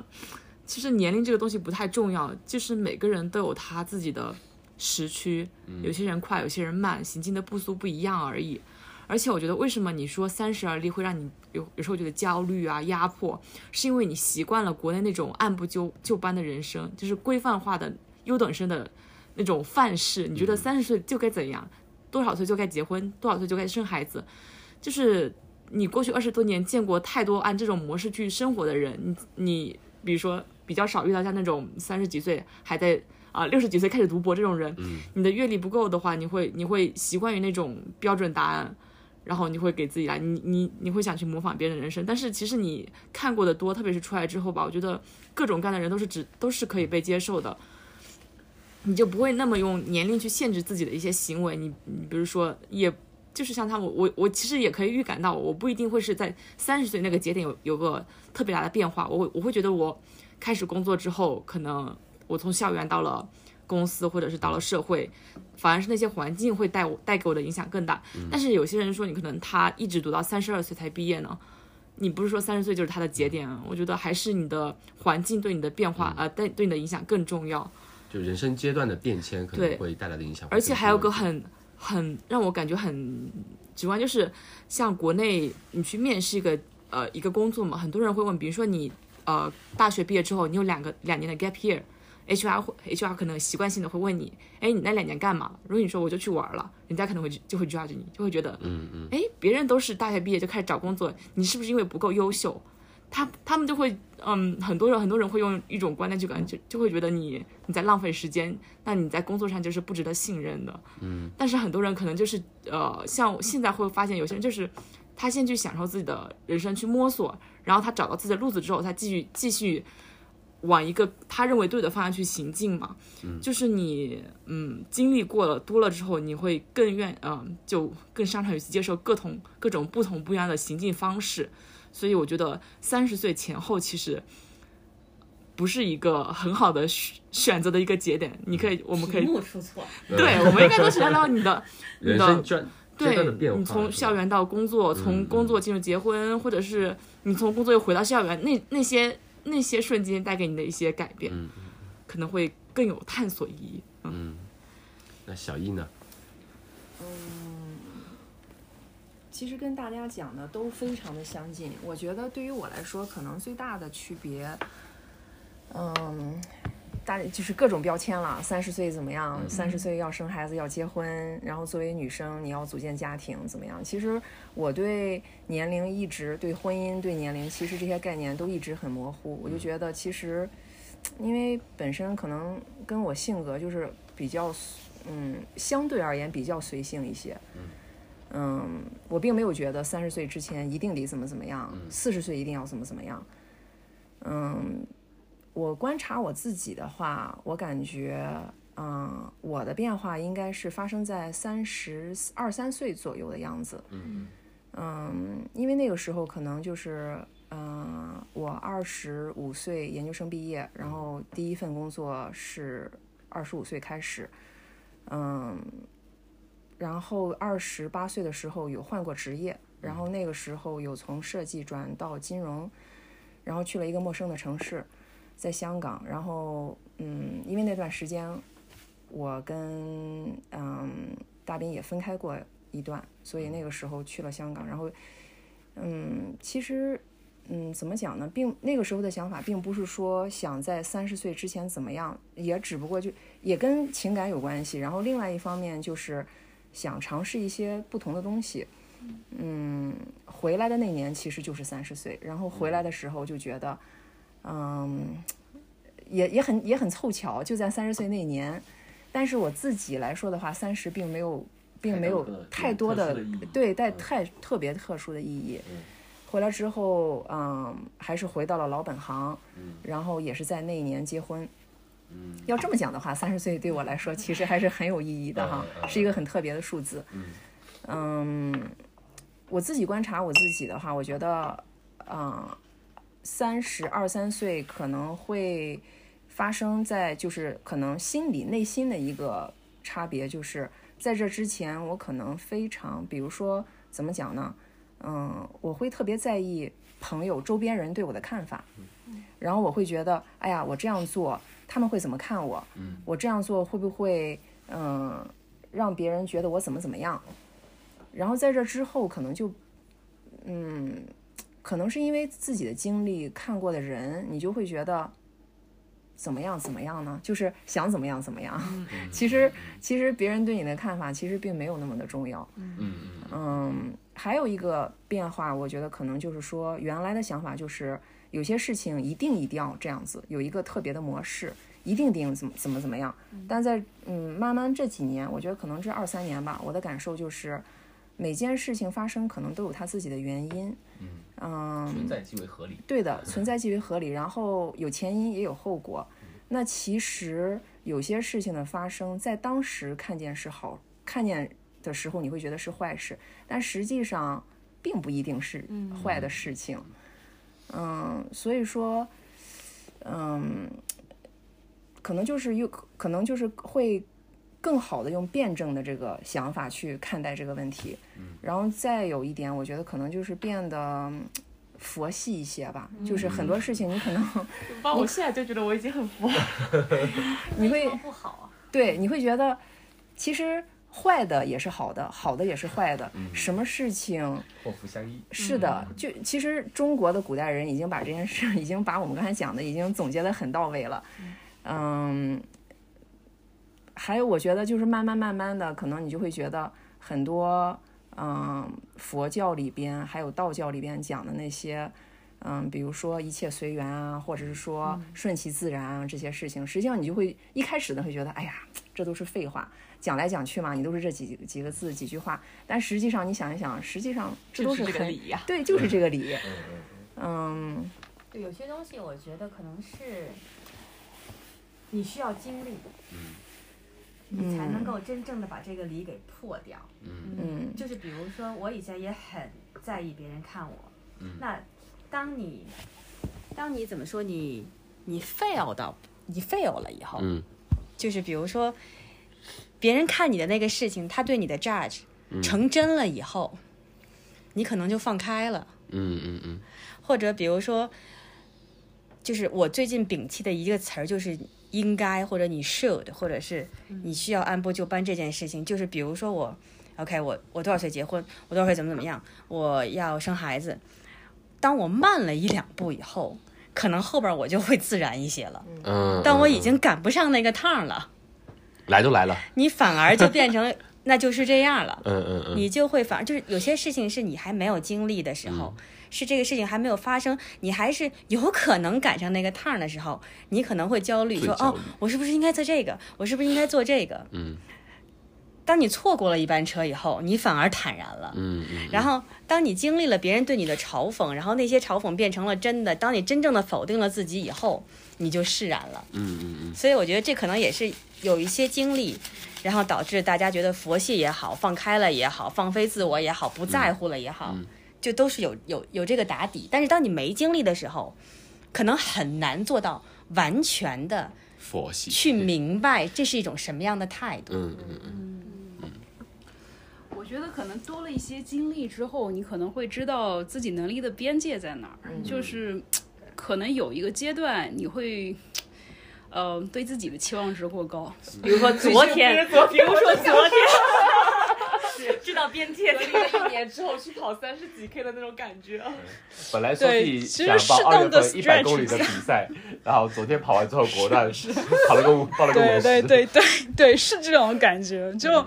有的时候就是把自己硬架上去了，然后你再觉得自己。完成不了的时候，就觉得特别的这个 suffer，非常的痛苦。然后其实都是自己强加给自己的。就是比如说昨天跑，昨天咱们四个人嘛，咱们四个女生一起跑的最后的那个三十二也好，三十三也好，那在中间不断的下，然后慢慢的上，然后可我觉得每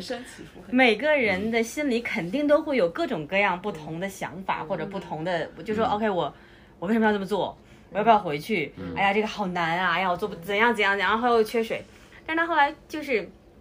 你就会觉得 OK，我会有一个阶段是，我为什么要答应做这件事情？我没有这个能力，我还要做这件事情。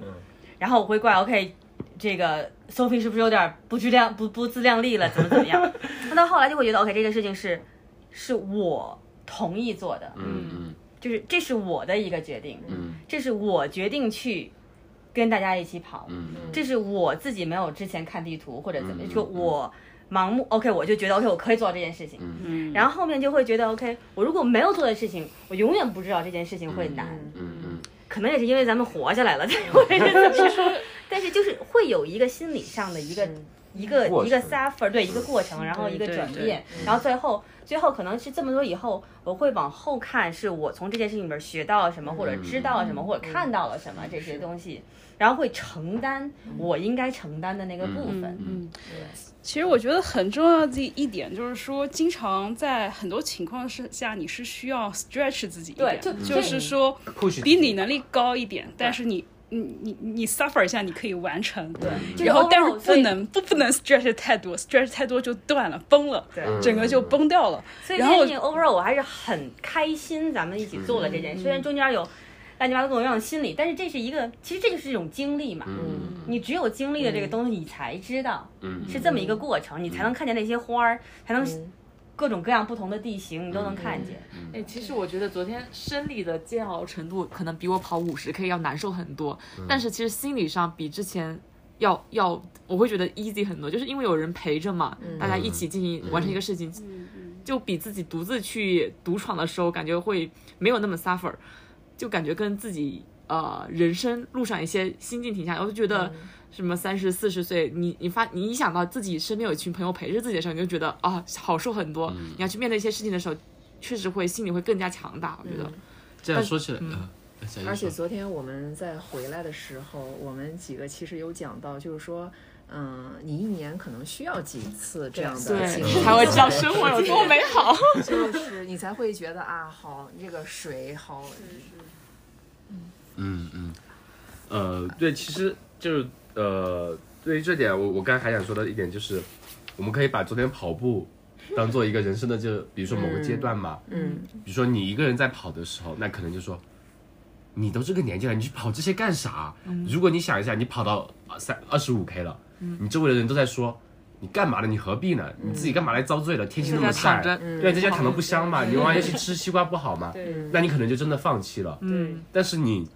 处在的是这样一个环境，你周围有跟你一样的，人在前行，风风雨人，然后你就会觉得，那虽然我有点痛苦，但是嗯。其实回首过来看很值得的。是，对，我觉得其实，呃，不是说什么体系、国家体系不一样什么，但我的确有觉得澳洲的这边的，呃，这边的生活其实对你的包容性会更大一点，它会允许很多不一样的你30岁才对对你，他们可能对三十可能甚至没有很多定义，嗯。就会允许很多多样化的存在，嗯。甚至你天你穿个裤衩出门也没人会说你，嗯。那国内就会说你什么时候就该 behave properly，、就嗯什么时候要做什么善的事，都会给你定义，就包括三十这个标签也好，甚至到了以后可能四十以后的标签都是外部的环境强加给你的，甚至以前就其实我自己心态上有一个变化哦，就是以前我刚跟大米在一起的时候，很多时候比如说。哎，我们小弟我们要干这些干那些繁文缛节，然后说哎我们要干那个干那个，其实大米很不乐意做这些，包括我自己也一样，我当时想做那些我都是因为觉得哎父母想做这个，说我们那边大家都是这么做啊，那我们就是要这么做啊。然后我们有时候会有 argument，包括他大他小弟的时候，他不喜欢穿礼服，他就说我我干嘛要穿的那么 drama？我好像婚礼是自己的事情，我干嘛要为了别人去做？刚开始我会跟他争吵，但是后来我一想，我是啊。嗯，这个婚姻是我们两个的，做这些事情就是为我我们自己啊，我干嘛要对我为什么不选择自己开心的方式，而选择满足别人的我干嘛要方式呢？对啊，就算我们不做，他们会怎么样呢？他们讲是他们的事啊，关我们屁事啊。包括这两年，就我爸我妈其实比他爸他妈会更 push 一点。呃，可能男方嘛，就是可能经常会说，哎，你家怎么结婚那么多年还没生孩子啊什么的，然后说你家，哎，你们怎么在外面怎么结婚酒都没摆啊？我们是虽然领了证，但没摆。然后经常说什么时候生孩子，然后我以前我爸我妈这样问我，可能会跟大米说一下，哎，我们什么时候回去结婚，或者我们什么时候生孩子，我会跟大米商量一下，就是会跟他说，相当于听从父母的意见，跟大米去商量。但是到后面我会就说，他们怎么那么多管闲事啊？就是生孩子，他们要生自己家的自己孩子生去啊，管他们什么事啊？然后我妈就会说啊，人家这么问也是为你好，不要这么说人家哎。然后就我们就不，我就会相对就觉得这是我们自己的事情嘛，也不会去把他那部分的外部的压力，然后加到我们自己的事情当中去。嗯我就觉得可能以后其实我们虽然嘴上说就是以后会回去，其实我们两个还是比较希望待在现在这个环境，因为它的包容性会更强一点。嗯，对于你不同阶段的不同经历啊，做出不同的选择，其实会更多元化一点。对，我觉得就是你做了每一个选择以后，你只要在做选择的时候，不不不，你要知道你的选择带来的后果是什么嗯嗯。就好了，自己负责。对，佩佩姐当时跟我说，就够了。嗯嗯，就是我做这个选择，我知道它会带来我离父母远，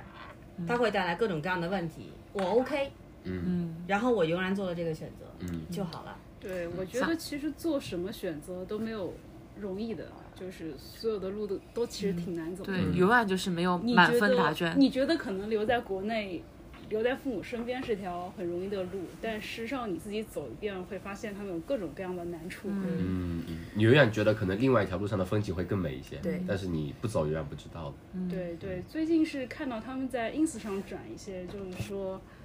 这条路很难，那条路也很难。嗯嗯嗯，你选择你愿意选择的那条更难的路。嗯嗯嗯每一段人生经历，我觉得都是好的，不管当时你经历的是你觉得是好的还是坏的，但是总的来看，我觉得都是好的。嗯，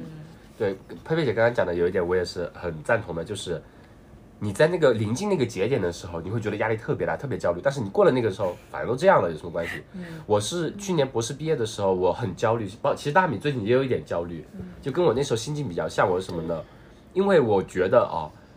我的概念里面，我一直是相当于是一个优等生，比如说之前初中保送呀，高中成绩也很好呀，然后去了二幺九八五啊，然后当班长啊，然后也是保送读研啊，然后再申请博士奖学金出来啊，就可能在家人嘴里面，哎，他就是个好孩子，就家人嘴里面别人家的孩子，都会很好。那我一想，就包括我自己读博这几年，我跟收身边的同学一比较，我会觉得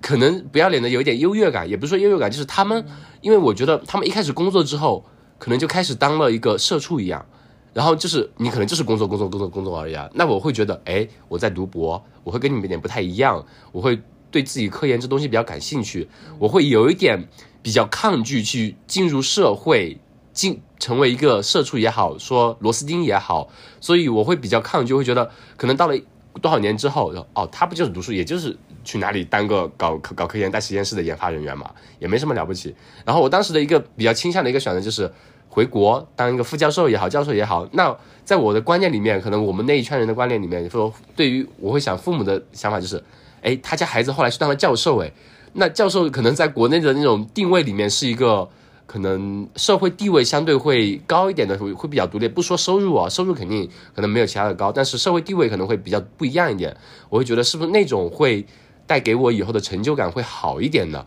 或者说社会认同感？其实我之前在群里也说，我说我本身其实是一个比较需要外部肯定的一个人。那你们平时可能我觉得可能看看不太出来，但是我的确是这样一个人，需要得到来自外部的肯定，不然会陷入一些自我怀疑也好，就是比较沮丧也好。所以到当时我是很纠结的，但是因为当时的其实可能也是自己能力不够，所以说回去读呃做副教授啊什么，可能选择也是比较局限。那最后我觉得也就是那个节点，我会很很痛苦，然后想找在做学校的教职也好，博后也好，没有合适的选择，就会很难受，很痛苦。那我是不是一定要选择这条路？那后来面试的机会也好，也是逐渐去把握。其实觉得可能有一定的跟自己和解吧。那我进入工业界，我觉得可能是把我自己用的学的知识能用起来，也是很好的。我不会不一定要说一定要去在呃呃科研界有一定建树。那我这样一条路，我现在做的很开心，也是我就回过头来看，我现在很 enjoy 我现在的工作啊。当时的 suffering 我会觉得有点好笑，有点幼稚，但是那个是你必须要经历的，对，必须要经历的一个阶段。躲不。掉，就是每个人是你在寻找寻找那个 balance 的过程，对。对个人，价值和社会价值的认可之对间的平衡。所以我觉得就是，比如说我前段我刚才说的，所谓我能够接受很多很多事情，嗯，能够接受各种各样的价值观，就是我能够接受每个人的重心是不一样的。嗯嗯嗯，有些人的重心是挣钱，有些人的重心是地位，嗯。有些人的重心是权力，嗯。有些人的重心 对，有些人的重心是家庭，是孩子。嗯。那每个人都有自己的重心，没有必要说 OK，我 OK 我的重心是 financial science，嗯。然后呢，我挣的钱没有他多，我就很郁闷。嗯，我没有孩子，我就很郁闷。嗯。那别人就会觉得 OK，那他满足了他自己的，他挣到钱了，嗯。他就很开心。嗯。那我我可能就是说到底，就是你需要知道，对于你来说那个 core value 是什么。嗯嗯嗯对于我来说，就是我对钱是没有概念的。嗯那发 nature science 会让我很开心，嗯，成就感。那我就去开心着，你明白嗯吧？嗯嗯对，或者比如说追求生活会让我很开心，然后追求一些生活上的小乐趣、小情趣，嗯和朋友 hang out 嗯会让我很开心、就够了。我不可能牺牲我和朋友在一起的时间去挣钱，嗯，因为不能够满足我。嗯但是别人需要这个钱来满足他，就很好。别人需要和孩子在一起去满足他，就很好。嗯嗯每个人都很好，嗯就特别好。就过各自想过的生活就好了。对，而且没有一个标准说你三十岁你必须挣到五十万，你对三十岁必须得有两套房什么的。对，而且并不是说我周围的朋友必须要和我价值观一样。嗯，我周围的朋友完全可以有各自的追求不同的，只要我们在某一个方面志趣相投，嗯可以聊到一起，对对对就很好，就就很好。其实我觉得也是我们圈子里面，其实怎么说呢？我们这群人走到一起，首先是因为我们都爱运动、爱跑步这一方面，是因为这是初中走到一起。后面的可能是我觉得有部分是我们这部分运动带给我们的很多的，对于我们性格造成的部分的影响也好什么的，这部分是让我们的更接近吧，所以会让我们走得更近一些。那其实我们朋友圈子里面可能，呃呃，打比方说，我们认识的你，只是在这个方面的你。那你在生活上，比如说有些朋友私生活上面有一些自己的选择，那我们不 care。但是因为我们在乎的只是你跟我们在一步的这一方面，人是多面的嘛。那我们只在乎这个这一面跟我们很 match，那我们享受我们在一起玩的时间就好了。其他的方面我们不需要不用去管。那我们以前其实我们跟大米之前也讲过，以一票否决，对以前觉得哇这个朋友吸大麻，嗯不不不我不跟他当朋友。对，以前都是这对。样。跟你吸就行了。对以前以前以前就是非黑即白，对。对对对对对，就这个人有一方面我接受不了，我我简直就全盘否定。对，要不然是我我违背了我的价值观，对对对，这种感觉。对嗯嗯，现在就是很随和。be water，跟猫一样。总之，我觉得首还有一个就是，还是刚刚讲的吧，就觉得一个环境其实很重要。那我们如果在呃另外一个环境有呃舆论压力比较大的，我们可能就会被世俗所裹挟，随着那种大潮前进，就可能不会满呃忠于自己的初衷。我觉得如果我我我一直在国内的话，我肯定生活态度和现在是不一样的。对对我可以理解我一些同学，比如说很早就他们不想生孩子，他们也生了结了，嗯，然后去这样，我我知道他们也是迫于环境压力，他不这么做，他他需要承担更多。其实，嗯嗯嗯。嗯，好的，主持人，那我们要不我们给，因为年相当于二零二零年这个 drama 的一年已经快结束了嘛，要不每个人来一句给自己明年的一个展望吧，来做一个总结。嗯我希望我明年的 pace 能跟上各位姐姐，那你得好好练。不管是跑步还是学业、事业，还有酒量。嗯嗯小易，嗯，二零二零确实对于每个人来说都是有挑战的。我觉得二一年，嗯，我希望疫情上有一些往有一些好转，然后这样子大家可以有更多的自由，比如说可以回家看父母，比如说可以去旅游。嗯。嗯对啊，嗯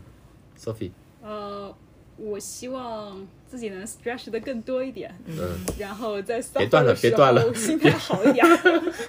别报一百了，慢慢来。特别姐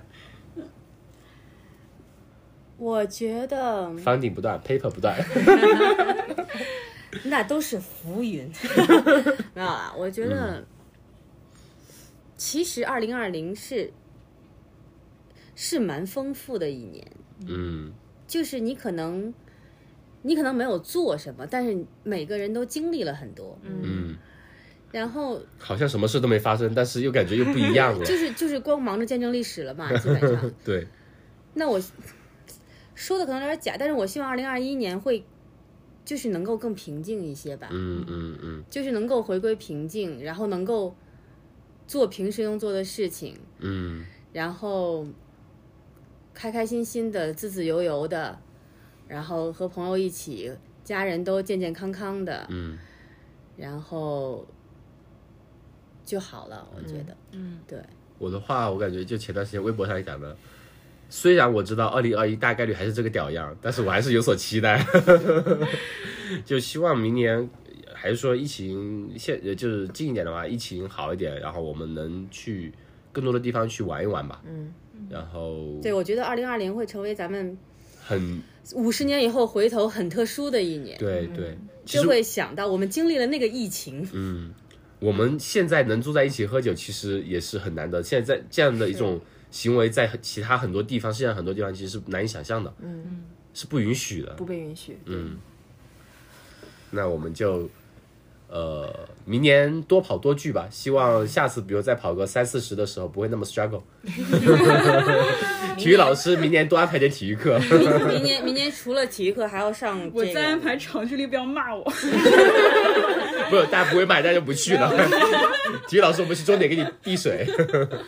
好的，那谢谢大家的分享。啊、那真心话大大冒险就不搞了，是吧？真心话大冒险。好了，已经够真心了，这期就停了，以后再搞吧。好，好，谢谢大家。好，谢谢。